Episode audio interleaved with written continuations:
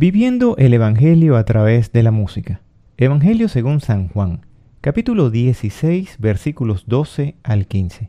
En aquel tiempo Jesús dijo a sus discípulos, Aún tengo muchas cosas que decirles, pero todavía no las pueden comprender.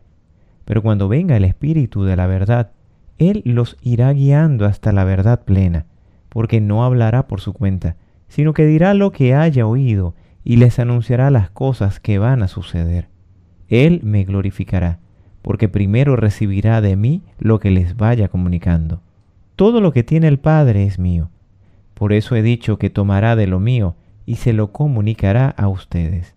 Palabra del Señor. Gloria a ti, Señor Jesús.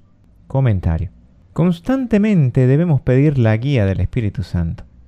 Muchas veces tomamos malas decisiones, decimos lo incorrecto, cantamos lo que no debemos y actuamos muy lejos del amor y de la voluntad de Dios.